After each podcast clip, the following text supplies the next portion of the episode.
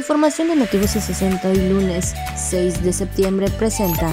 Tras inversión de 78.6 millones de pesos, el gobernador Carlos Miguel Aiza González entregó teatro y centro deportivo en Esel Chacán. Atención médica y asesoría para evitar embarazos no planeados y enfermedades de transmisión sexual. Da inicio el ciclo escolar 2021-2022 con el modelo educativo híbrido el Colegio de Estudios Científicos y Tecnológicos del Estado de Campeche en una ceremonia efectuada en el plantel de Alfredo B. En alta mar, inspectores estadounidenses realizarán la verificación a barcos camaroneros.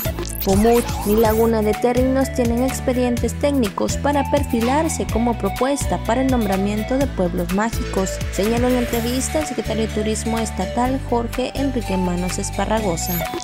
Motivos 60